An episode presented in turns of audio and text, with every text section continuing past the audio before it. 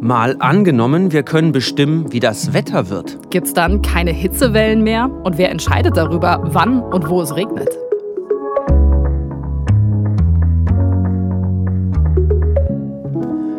Moin, ich bin Justus Kliss. Und ich bin Birte Sönnigsen. Und wir beide arbeiten im Team des ARD Hauptstadtstudios in Berlin. Alle zwei Wochen spielen wir hier im Podcast ein neues Zukunftsszenario durch. Und das ist jetzt tatsächlich so ein bisschen irre. Wir machen Wetter. Ja, das könnte bedeuten, nie wieder müsste irgendjemand bibbern, bevor er eine große Geburtstagsgrillparty plant, ob die nicht vielleicht ins Wasser fallen könnte. Ah ja, super. Und im Urlaub weiß ich immer schönes Urlaubswetter, Sonne und vor allen Dingen richtig schöne Wellen in Frankreich am Atlantik. Ah, in Frankreich, ja gut, die Bauern, die Landwirte da in Frankreich, die haben aber vielleicht ganz andere Vorstellungen. Die wünschen sich vielleicht dann manchmal mehr Regen als der urlaubende Justus. Ja, das stimmt natürlich. Und das verstehe ich auch. Ich habe einen Garten, also da muss es natürlich auch ordentlich regnen, sonst muss ich so viel gießen. Ja, siehst du, das könnte dann auch wieder jemand anders sehen. Und dann haben wir im Kleinen da schon Konflikte. Und wenn wir das jetzt mal hochrechnen auf ganze Länder. Ja, dann könnte die Tagesschau in der Zukunft vielleicht so klingen.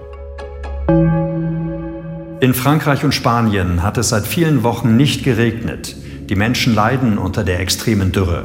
Deshalb hat die EU entschieden, mehr Regenwolken für die betroffenen Gebiete zu produzieren, sagte die EU-Kommissarin für Wettermanipulation. Die italienische Regierung hat sich darüber beschwert. Sie fürchtet, dass nicht genug Regen für Italien übrig bleibt.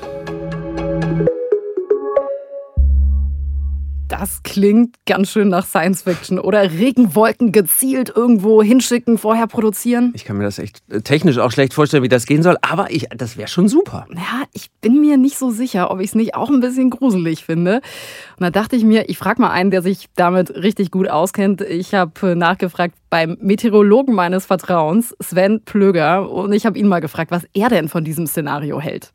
Im allerersten Moment würde ich natürlich sagen, wow, das ist eine coole Möglichkeit. Wir können Dinge auf dieser Welt verbessern, wo wir sehen, dass es ja viele kritische Situationen gibt. Und sofort im selben Moment fällt mir natürlich ein, zu was das führen würde das Problem, dass die Wünsche unterschiedlich sind. Also sprich, Menschen würden sich, äh, glaube ich, sehr massiv am Ende darüber streiten. Ich könnte mir auch vorstellen, dass an Landesgrenzen dann der Fall eintritt, dass der eine sich dies, der andere jenes wünscht. Und das kann man dann so hochskalieren und sehr schnell feststellen, da gibt es Riesenprobleme. Und dann kommt man im dritten Gang natürlich drauf, wie schwierig es ist, eigentlich Wetter zu beeinflussen, was dahinter steckt. Ja, Birte, ihm geht so ein bisschen wie uns mhm. beiden. Ne? Also irgendwie eine gute Vorstellung, aber irgendwie auch nicht. Ja, die Idee, am Wetter zu drehen, die beschäftigt die Menschen ja schon super lange. Und es wird auch schon eine ganze Weile daran geforscht. Da ist natürlich die Frage, erfolgreich? Also können wir Menschen das Wetter jetzt schon bestimmen? Das ist eine sehr gute Frage, weil im ersten Moment würde ich sagen, ja, natürlich, denn sonst gäbe es keinen Klimawandel. Punkt. Also sprich, das, was wir tun, auch wenn wir es unabsichtlich tun und wenn der Beitrag von jeder einzelnen Person gering ist, wenn wir aber mal 8 Milliarden rechnen, die Anzahl der Menschen auf der Erde, dann wird diese Zahl groß und unser Einfluss ist da. Das ist aber nicht ein Bestimmen in dem Sinne, sondern wir sind am Ende Opfer unserer eigenen Taten und stellen plötzlich fest, oh, das wollen wir ja gar nicht. Und deswegen diskutieren wir ja so viel darüber und deswegen sind wir ja auch an gewisser Stelle bedroht. Was wir also möchten, ist konkret bestimmen. Wir möchten sagen, an der Stelle soll es beispielsweise regnen, damit das für die Landwirtschaft gut ist, dass sich die Wüsten nicht ausbreiten können und so weiter und so fort. Und da wird schwer. Aber es gibt ein paar Ideen, das zu machen und so konkret zu bestimmen, das Wetter, zumindest im Kleinen, an bestimmten Orten, zu einer ganz bestimmten Zeit. Und die Idee dahinter, die ist schon mehr als 80 Jahre alt und hat in der Regel ein Ziel, es soll regnen. Eben wenn es irgendwo zu trocken ist. Ja, inzwischen wird auch das versucht, zum Beispiel in den USA. Aber die Gründe waren auch noch andere in Russland. Zum Beispiel, die machen das schon seit Jahren vor Militärparaden in Moskau. Wenn da eine Wolkenfront droht, dann versuchen sie es vorher regnen zu lassen. Klar, damit die Parade schöne Bilder produziert unter blauem Himmel mit den Raketen. Genau so. Wie soll das gehen? Ja, das nennt sich Wolkenimpfen und der Impfstoff ist in diesem Fall Silberjodid. Das wird dann tatsächlich in die Wolken geschossen, entweder im wahrsten Sinne des Wortes mit Kanonen, mit Raketen oder Flugzeuge steigen auf und bringen das eben dahin. Und was denn da genau passiert, das hat mir Sven Plügger erklärt. Silberjodid, das ist ein Hilfsmittel. Im Grunde ist es ein kleiner Täuschungsversuch für die Wolke. Also impfen bedeutet immer, man tut irgendwas rein, was normalerweise dort nicht drin ist. Das muss im ersten Moment nicht schlecht sein. Wir kennen Impfen aus Medizin und das kann ja sehr viel Nutzen bringen. Aber das Problem ist, der Erfolg ist so klar nicht. Was mache ich inhaltlich? Silberjodid täuscht der Wolke vor, da sind schon Eiskristalle. Und die meisten Niederschläge gehen in der Meteorologie über die Eisphase. Wenn es keine Eisphase gibt, gibt es fast immer nur Nieselregen oder gar keinen Regen. Und über die Eisphase werden die großen Tropfen produziert. Dann ist in der Höhe der Atmosphäre ein wildes Hin und Her, wie in so einer Waschmaschine, die sich dreht. Da sind da Eiskristalle, kleine Tröpfchen, die sich da anschmiegen, die da festfrieren. Die Eiskristalle werden größer. Wenn sie mal so groß werden, dass sie einfach nicht mehr gehalten werden können von der Wolke, kennen wir das Ganze als Hagel. Meistens fängt es oben als Eis an und dann haben wir Regentropfen. Also Vortäuschen von Eisphase ist gut, weil dann hat die Wolke das Gefühl, ah, ich bin schon so weit und regnet sich möglicherweise vorher ab. Super, jetzt habe ich zwei Sachen gelernt. Also mhm. ohne Eisphase kein Regen. Ja, war für mich und auch das mal. Coolste finde ich ja, das Silberjodid täuscht die Wolke. Ich will, äh, so wie er das erklärt, klingt das, als ob es klappen würde. Ja, eher nicht. die Wissenschaft sagt nämlich, es gibt bislang keinen Nachweis, dass das wirklich funktioniert. Also es gibt Studien, die zeigen, das kann theoretisch funktionieren und auch praktisch vielleicht unter bestimmten Bedingungen. Aber ich habe mit vielen Fachleuten gesprochen. Manche sagen auch, es ist eigentlich nur Aberglaube und total unrealistisch. Ja, aber es wäre ja tatsächlich gut, wenn es klappen würde. Nicht nur wegen dieser tollen Bilder, hm, Moskau-Parade und so, mhm. aber es geht ja auch um Gefahren. Also zum Beispiel um Unwetter abzuschwächen. Ja, das ist eine weitere Idee, diese Unwetter eben vorher abzumildern. Das Problem ist jetzt, wenn wir uns eine ganz normale Gewitterwolke, noch kein Unwetter vorstellen, die ist dann vielleicht 10 mal 10 mal 10 oh, Kilometer groß. groß. Also schon da kommt eine ganze Menge Luft zusammen. Und da ist natürlich die Frage, wie viel Kanonen muss ich da hochschicken? Wie viel Silberjodid muss ich dann in so eine Wolke bringen? Jetzt komme ich mit einer kleinen Cessna angeflogen und schieße da ein oder zwei Raketen rein in dieses wilde Getue. Also natürlich kommt es in der Physik nicht immer auf die Menge an, sondern auf die Wirkung. Treffe ich die richtige Stelle der Wolke? Habe ich die entsprechende Auswirkung über die ganze Wolke oder habe ich nur eine kleine Stelle? Wie viele von diesen Raketen muss ich hineinschießen? Das heißt, wenn ich jetzt wirklich im großen Stil Schutz machen will vor einer Gewitterfront, die manchmal 500 bis 1000 Kilometer Erstreckung hat und hunderte von Gewittern enthält, da ist wirklich Gefahr drin. Dann habe ich so eine riesige Wolke, dass ich mir ausrechnen kann, wie viel Cessnas mit welchen Raketen da wohin fliegen müssen und welchen Gefahren sie sich in der Nähe dieser Wolke überhaupt schon aussetzen. Das hört sich jetzt nicht so an, als ließe sich das Unwetter ähm, so leicht wegimpfen. nee, das scheint ganz offenbar ja nicht zu klappen. Sonst hätten wir ja nicht so viele Unwetter. Hat man in der Vergangenheit auch schon versucht, bei Hurricanes beispielsweise einzusetzen. Da gab es nicht nur die Idee, das Silberjudiz in die Wolken zu bringen, mhm. sondern auch die Temperatur der Ozeane zu verändern. Das hätte dann nämlich Einfluss auf die Hurricanes. Aber wenn man sich das jetzt mal vorstellt, also wie groß diese Wolken sind und wenn du dir dann die Ozeane vorstellst viel und was man groß. da machen müsste, viel zu groß und ob das dann auch so eine gute Idee ist, sei mal dahingestellt. Wenn es wirklich funktionieren würde jetzt schon, dann wäre das bereits jetzt das ganz große Geschäftsmodell, denn dann würde es jeder tun. Also die Tatsache, dass es nicht funktioniert, spiegelt sich in unserem Verhalten wieder, jedenfalls nicht in diesem Stil, den wir uns wünschen. Und dann kommt natürlich immer bei diesem Thema die große Frage der vielen, vielen Nebenwirkungen. Ich greife irgendwo in ein System technisch ein und dann mache ich vielleicht ein bisschen was, was ich möchte und möglicherweise ganz viel, was ich nicht möchte. Und das ist die Gefahr. Ja, da mag ich gar nicht so genau drüber nachdenken, was da alles schieflaufen könnte. Aber ich finde, das klingt logisch, wenn tatsächlich jemand das Wetter im großen Stil ändern könnte. Justus, ich glaube, wir beide hätten es dann auch schon mitbekommen. Ja, hätten wir von gehört, aber im Kleinen gibt es das tatsächlich. In Bayern verdienen Menschen damit Geld. Da gibt es sogenannte Hagelflieger. Mhm. Und äh, die Wolken werden von denen geimpft, um die Ernte der Landwirte zu sichern. Ja, und wir haben aber ja gehört, Wolkenimpfen, ob das wirklich klappt, das ist umstritten. Das gilt auch für die Hagelflieger in Bayern. Ich habe da mit verschiedenen Meteorologen drüber gesprochen, auch mit Frank Böttcher. Das ist der Vorsitzende der Deutschen Meteorologischen Gesellschaft und auch der ist in Sachen Hagelflieger und Wolkenimpfen skeptisch das ist eben alles wirklich hoch unsicher. Es gibt die Hagelflieger in Rosenheim beispielsweise, die dann beauftragt werden, wenn es ganz große Gewitterzellen gibt, um dann den Hagel abzuwenden. Aber man weiß es einfach nicht ganz genau. Das Problem ist, wir bekommen nicht zwei gleiche Wolken hin, von der man die eine impfen kann und die andere nicht, um dann genau den Vergleich zu haben, ob es denn tatsächlich was gebracht hat. Es wird schon seit langem gemacht, aber die Wirkung ist nicht eindeutig geklärt. Es gibt aber auch was, das eindeutig funktioniert. Ja, was denn jetzt? Goldjudit, äh, Diamantstaub oder wie? auch Diamantstaub. Staub. Das, das wäre richtig teuer. Ich weiß nicht, ob das funktionieren würde, aber es wäre wahrscheinlich auf jeden Fall zu teuer. Nee, es geht um was Mechanisches. Da macht man sich ein Wetterphänomen zunutze, nämlich den Nebel, und den versucht man einzufangen. Oh, es hat in den letzten Jahren doch spannende technische Entwicklungen gegeben, die vor allen Dingen getrieben werden durch den Wassermangel in vielen Regionen dieser Welt. Man möchte an das Wasser der Atmosphäre ran und das kann man machen durch sogenannte Nebelkollektoren. Man stellt sie in Regionen auf, die per se eigentlich sehr trocken sind, Marokko beispielsweise und auch in den Anden, aber viel Nebel auftritt, der dann beispielsweise von den Meeren des Ozeanes hineingetrieben wird ins Bergland. Und an diesen Stellen kann man dann diese Kollektoren aufstellen. Der Nebel weht dann quasi durch Netze durch. An diesen Netzen bleiben die Nebeltropfen hängen. Der Nebel wird dabei natürlich immer dünner und zum Teil aufgelöst.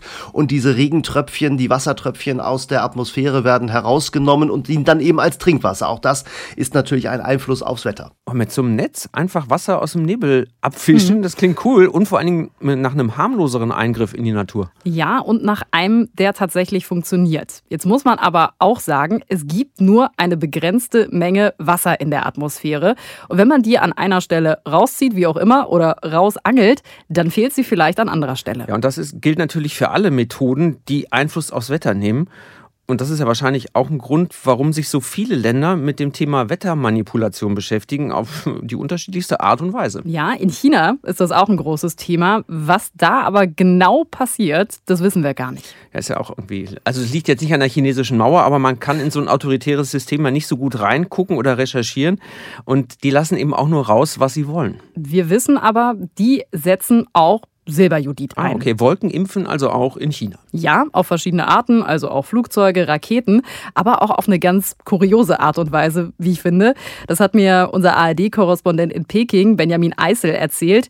Der war neulich oben auf dem Berg unterwegs beim Wandern und hatte da eine seltsame Begegnung mit einem Wolkenofen. Ich laufe durch die Landschaft, das war im Winter, jetzt diesen vergangenen Winter, und die etwas ja kargen Berge hier rund um die Hauptstadt und auf einmal stehe ich da vor so einem Ofen. Und ich wusste eben auch erst nicht, was das ist. Also war wie so, so ein Kamin, Edelstahl. Wie ich, wie ich, den kenne mit so einem Rohr oder was? Wie stelle ich mir das genau, vor? Genau, so aus Edelstahl. Das war so, weiß ich nicht, so zwei auf zwei Meter, auch so anderthalb Meter hoch. Und dann waren oben so Kaminrohre dran. Die waren vielleicht auch so 1,50, zwei Meter gingen die in die Höhe. Und ähm, ich war mit Freunden unterwegs, wir haben uns das angeguckt wir dachten, was ist das denn? Und dann standen da auch so chinesische Zeichen drauf, die konnte aber keiner von uns lesen. Es gibt ja sehr viele chinesische Zeichen, die kannte niemand. Und dann haben wir da mit der Übersetzungs-App mal geschaut, was das war. Und da stand tatsächlich, dass das ein solcher, ja, Regenofen ist, ein solcher Ofen, mit dem man dann Wolken impfen kann, beziehungsweise Silberjodid in die Luft verbreiten kann. Der war nicht in Betrieb, aber ich fand das schon sehr interessant, so eine Maschine mal aus der Nähe zu sehen. Also das chinesische Zeichen für Silberjodid, Wolken, Regen, was auch immer Ofen, dass er das nicht direkt erkannt hat. Ja, sorry, aber das Wort müsste ich ja auf Deutsch schon erstmal googeln. Ja, ich weiß jetzt ehrlich gesagt auch nicht, wie erfolgsversprechend das so ist. Soll jetzt ähnlich wie so ein normaler kleiner Ofen funktionieren. Irgendwann zieht dann über diesen Schornstein da Silberjodid nach oben. Aber ob da genug Silberjodid in den Wolken ankommt, wir haben ja eben schon gehört von Sven Plöger, wie viel da eigentlich rein müsste, mache ich mal ein Fragezeichen. Fragezeichen also, Mit dem Flugzeug, das kann ich ja noch verstehen. Ne? Du bist ja oben an der Wolke, aber von dem kleinen Ofen, bis das Wölkchen aus dem Ofen da oben in der großen Wolke ankommt, das geht doch nicht. Ich würde jetzt auch mal behaupten, es klingt nicht so, als wäre China jetzt kurz davor, das neue Superding zu haben, mit dem sie dann tatsächlich bald das Wetter bestimmen können. Oder, Benjamin Eisel? Es ist total schwer einzuschätzen, aber es ist wie bei vielem so in China, wenn sich die Staats- und Parteiführung was vornimmt, dann wird das häufig auch durchgezogen und dann spielt auch Geld nicht so eine große Rolle, sondern dann macht man einfach. Und ich kann mir schon vorstellen, dass da bestimmte Dinge ausprobiert werden, auch in einem Maßstab, weil das ja einfach ein riesiges Land ist, auch China, die zweitgrößte Volkswirtschaft der Welt auch, kann ich mir schon vorstellen, dass da bestimmte Dinge ausprobiert werden, die vielleicht woanders nicht ausprobiert werden. Und ich kann mir auch vorstellen, dass bestimmtes davon funktioniert. Aber wie gesagt, es ist einfach extrem schwierig, das zu verifizieren und ja, eben auch da ein bisschen mehr drüber rauszufinden.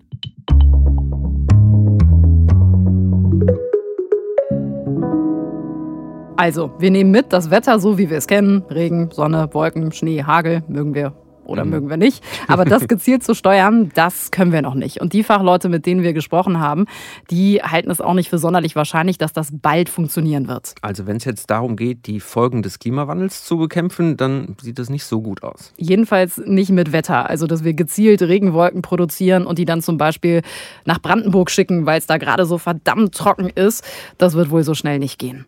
Ja, dann lass uns doch mal gucken. Vielleicht können wir ja so eine Art neues Wetter erfinden, um eben es gezielt regnen zu lassen oder kühler zu machen. Na klar, denn es wird ja gerade immer heißer und immer trockener. Kennen wir alle? Klimawandel. Vielleicht ist das jetzt die Stelle, nochmal zu erklären, was eigentlich der Unterschied ist zwischen Klima und Wetter. Das hängt ja alles zusammen, aber die Erklärung überlasse ich mal einer echten Fachfrau, nämlich Ulrike Niemeyer. Die ist Meteorologin am Max-Planck-Institut in Hamburg. Klima sind ja die Werte, die wir über einen langen Zeitraum bestimmen. Also wir haben hier im Sommer ungefähr im August vielleicht 20 Grad. Wenn wir im August immer 15 Grad hätten, dann hätten wir eben ein etwas kühleres Klima. Wetter ist, dass wir den einen Tag 30 Grad und den anderen Tag 15 Grad haben und den einen Tag regnet es und den anderen Tag regnet es nicht. Das ist eben das Wetter, das kurzfristige. Das Klima ist das langfristige. Gut, dass wir da den Unterschied jetzt nochmal deutlich gemacht haben. Ja, und Ulrike Niemeyer forscht daran, wie man die Erde wieder kühler bekommen kann. Und sie hat sich dafür was angeguckt, das ziemlich heiß und gefährlich ist. Die Sonne. Nicht ganz. Vulkane. Aha. Ja, was denkst du so, wenn du an Vulkanausbruch denkst? Dann denke ich natürlich zuerst an Lava und an diese riesen Lavaströme, die dann den genau. Bergrücken runterlaufen und irgendwann im Meer landen und dann, und dann zischt, zischt es. so eine genau. genau. Nee, nee, aber darum geht es nicht, sondern es geht darum, was vom Vulkan in die Luft gepustet wird, wenn der explodiert oder ausbricht. Und dann gibt es ja so eine riesige Wolke und die geht sehr hoch in den Himmel. Viel Staub. Ja, aber es geht nicht nur um den Staub, sondern um einen bestimmten Stoff, der da drin ist. Darum geht es auch Ulrike Niemeyer in ihrer Forschung. Die versucht nämlich einen Vulkanausbruch künstlich nachzuahmen. Warum das? Ja, weil man festgestellt hat, dass nach großen Vulkanausbrüchen mit sehr großen Aschewolken in der Luft die globale Temperatur auf der Erde ein bisschen gesunken ist. Krass. Wusste ich nicht, habe ich noch nie von gehört. Also klingt ja jetzt logisch erstmal die Idee, so einen künstlichen Vulkanausbruch zu produzieren, so eine Aschewolke, damit die Temperatur sinkt. Ja, also Ulrike Niemeyer versucht den Effekt zu berechnen von so einem krassen Vulkanausbruch und den eben nachzuahmen. Wir würden halt über das Wetter, was es sowieso gibt und was auch immer so bleiben würde, so ein bisschen was Künstliches drüberlegen. Es würde eben in der Stratosphäre, also in 20 Kilometer Höhe, eine künstliche Schicht von Aerosolen geben, die dazu führt, dass wir ein bisschen weniger Sonnenlicht hier am Boden haben. Also so eine künstliche Schicht Aerosole, statt die mit einem Vulkanausbruch natürlich da oben hinzubringen und der Aschewolke, müsste man die halt mit Flugzeugen da hochbringen. Und das würde dann wirklich die Erde kühlen. Also kann man jetzt sagen, die Aerosole sind so eine Art künstliche Wolke, die die Sonne so ein bisschen abhält. Ganz genau. Die Sonnenstrahlen treffen dann auf diese Mini-Teilchen ganz weit oben und werden dann wie so eine Art Spiegel zurückgeworfen. Mhm. Und äh, Teile von den Sonnenstrahlen kommen halt nicht auf die Erde. Und weniger Sonnenstrahlen heißt halt weniger Wärme. Kennst du ja, wenn es bewölkt ist, ne? dann ist es kühler als in der prallen Sonne. Klingt jetzt erstmal ziemlich gut. Da hm. gibt es bestimmt einen Haken, Justus. Wo ist der? Das ist ehrlich gesagt ein ziemlich großer Haken, finde ich. Äh, nämlich, nachdem mir Ulrike Niemeyer das erklärt hat, worauf wir uns einstellen müssen, also war ich zumindest durch mit der Idee. Was wir auch merken würden, ist, dass der Himmel nicht mehr tiefblau ist, sondern immer so leicht gräulich-milchig, weil eben das Licht gestreut wird und gar nicht mehr so die blaue Farbe hier durchkommen könnte. Also ich hätte gar keinen blauen Himmel mehr? Nee, den hätten sie nicht mehr. Wir hätten dann tatsächlich ja eher so einen milchig-weißen, leicht hellblauen Himmel, aber nicht mehr so ein schönes, knackiges, tiefes Blau. Das ist eine Nebenwirkung, mit der man dann rechnen müsste. Jetzt weiß ich, warum du mit der Idee jetzt schon durch bist. Nie mehr blauer Himmel. Das möchte ich mir gar nicht vorstellen. Deswegen hoffe ich, dass wir so eine Technik niemals einsetzen müssen. Ja, vor allen Dingen wäre das nicht nur in Deutschland der Himmel nicht mehr blau, sondern auf der ganzen Welt. Weil in der Stratosphäre. Ne, also 20 Kilometer. Genau, da, da oben. Da herrschen so irre Winde, hat Ulrike Niemeyer mir erklärt, dass sich das ganz schnell auf der ganzen Welt verteilen würde. Das bedeutet, wenn jetzt irgendein Land auf die Idee kommen würde, das ist eine richtig gute Idee, das probieren wir mal aus, dann hätten wir alle das Problem. Genau. Also einmal versprüht, komplett ein Jahr lang würde das in der Atmosphäre bleiben und dann so langsam wieder auf den Boden sinken. Wollen wir denn diesen Stoff zurück hier auf dem Boden haben? Ja, die Auswirkungen wären nicht so schlimm, jedenfalls nicht so schlimm, dass das der Hauptgrund wäre, es nicht zu machen. Ja, für dich ist der Hauptgrund ja eh vollkommen klar, der blaue Himmel. Ja, aber die Technik hat noch andere Nebenwirkungen. Diese Aerosole würden das Ozon angreifen und das ist ja auch eine Schutzschicht, die wir brauchen. Gerade wieder aufgebaut, ne? Genau. Und es gibt auch noch andere Konsequenzen, die aber gar nicht abschätzbar sind, sagen viele Forscher. Und deswegen sagt auch Ulrike Niemeyer, sie will gar nicht, dass das, woran sie forscht, jemals gemacht werden muss. Sie sagt, lieber jetzt was für den Klimaschutz tun. Ich würde immer dafür appellieren, dass man versucht, CO2 deutlich zu vermindern. Insofern ist es schon sehr gut, alle Stellschrauben, die man nur irgendwie hat, zu drehen, dass man gar nicht erst den Klimawandel so stark bekommt, dass sowas notwendig wäre. Also dieser Sonnenschirm aus Aerosolen, den du mir gerade beschrieben hast, das ist jetzt die Idee oder ist das eine von vielen? Nee, das ist eine von mehreren Ideen, die alle unter dem Begriff Geoengineering laufen. Es gibt noch zum Beispiel die Idee, die Wolken über dem Meer weißer zu machen, damit sich das nicht so aufheizt.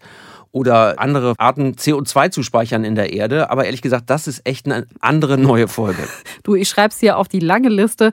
Haben wir direkt wieder ein neues Thema.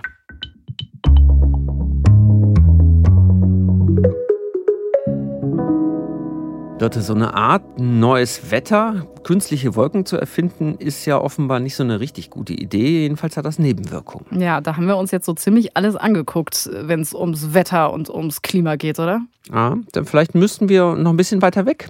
Wohin? Ins All vielleicht. Was willst du denn jetzt da? Also ich habe mir sagen lassen, da ist auch nicht so gemütlich. Planetare Stürme, die sollen noch schlimmer sein als die, die wir auf der Erde haben. Stimmt, aber Sonne ausknipsen zum Beispiel? Sonne ausknipsen, das wäre eine ganz schlechte Idee. Ja, okay. War jetzt ein bisschen übertrieben, aber zum Beispiel könnte man das Sonnenlicht ja auch versuchen zu dimmen. Das wäre vielleicht eine Idee. Da kann ich mir durchaus vorstellen, dass es Technologien gibt, die das machen können. Es gibt ja heute schon Gedanken, was gemacht werden könnte. Das ist Josef Aschbacher, der ist Generaldirektor der Europäischen Weltraumagentur ESA und mit ihm habe ich über eine Idee gesprochen, die es schon seit 100 Jahren gibt, nämlich so eine Art Sonnenschirm im Weltall aufzuspannen. Also sind wir wieder bei einer ähnlichen Idee, dass einfach weniger Sonnenstrahlen bei uns hier unten auf der Erde ankommen. Wir spannen nur den Sonnenschirm woanders auf. Genau, so eine Art Verschattung und die Forscher wissen auch schon, wo im All sie das platzieren würden. Der eigentlich geeignetste Punkt für solche Beeinflussungen ist der sogenannte Lagrange-Punkt. Das ist der Punkt zwischen Erde und Sonne, der im Gleichgewicht ist, damit solche Strukturen, zum Beispiel zumindest wenn es ein Sonnensegel ist, sich dort halten kann. Ah, ich habe schon wieder was gehört für mein Klugscheißerbuch. Ich liebe den Podcast dafür. Der Lagrange-Punkt, das schreibe ich mir jetzt mal auf. Das wird super Partywissen wieder. Aber was ist das? Also die Erde hat eine Anziehungskraft und die Sonne hat eine Anziehungskraft und dieser Lagrange-Punkt ist der Punkt, wo das Segel weder zur Erde noch zur Sonne gezogen Ah. wird und das bleibt da stabil stehen.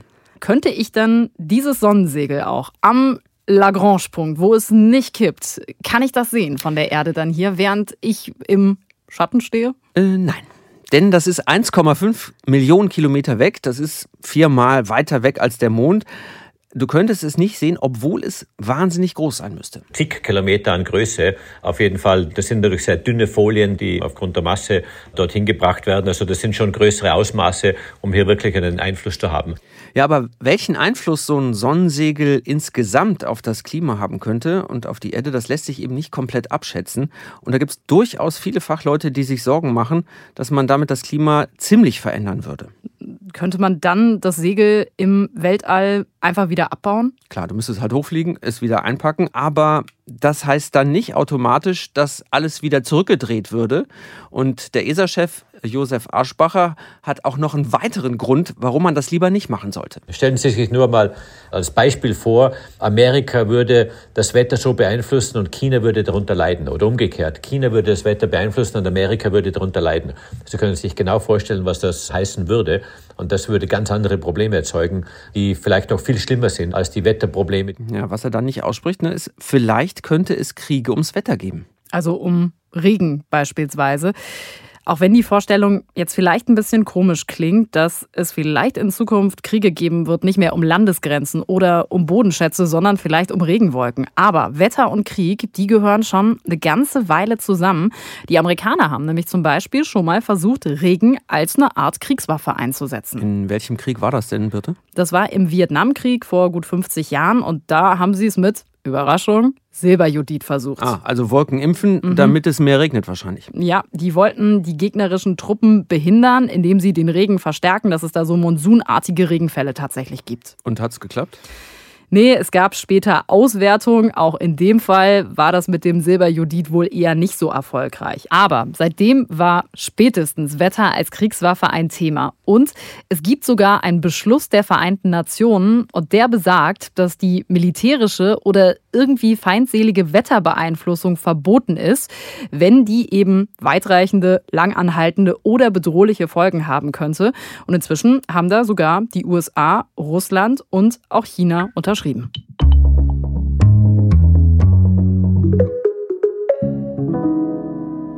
Was mir diesmal wirklich aufgefallen ist, dass die Forschenden, mit denen wir gesprochen haben, die haben so zwei Herzen in ihrer Brust gehabt. Auf der einen Seite sagen sie, na klar, das wäre spannend, wenn wir das Wetter irgendwie verändern könnten und zwar gezielt. Ja, da geht es ja auch um was. Du könntest Leid verhindern, du könntest Stürme abschwächen, Menschenleben retten und vielleicht ja sogar den Klimawandel aufhalten.